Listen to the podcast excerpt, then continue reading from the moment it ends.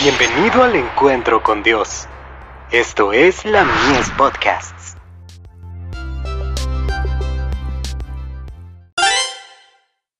Hijos e hijas de Dios. El ejemplo de Job.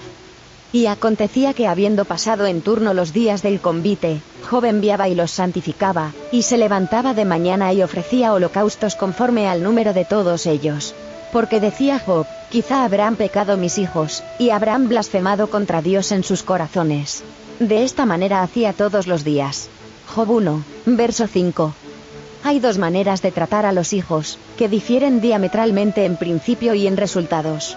La fidelidad y el amor, unidos a la sabiduría y la firmeza, de acuerdo con las enseñanzas de la palabra de Dios, darán como resultado felicidad en esta vida y en la venidera.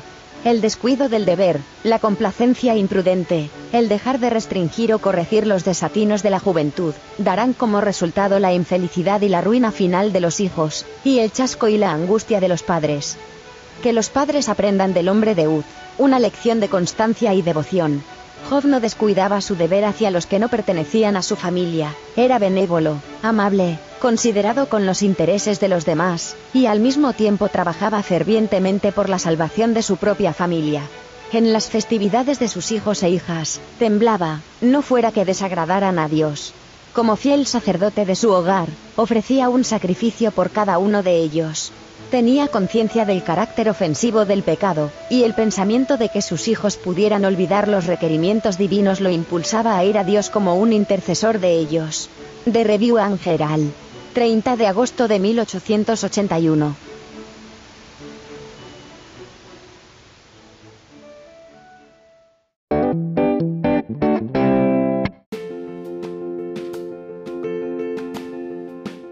Visítanos en www.ministeriolamies.org para más contenido.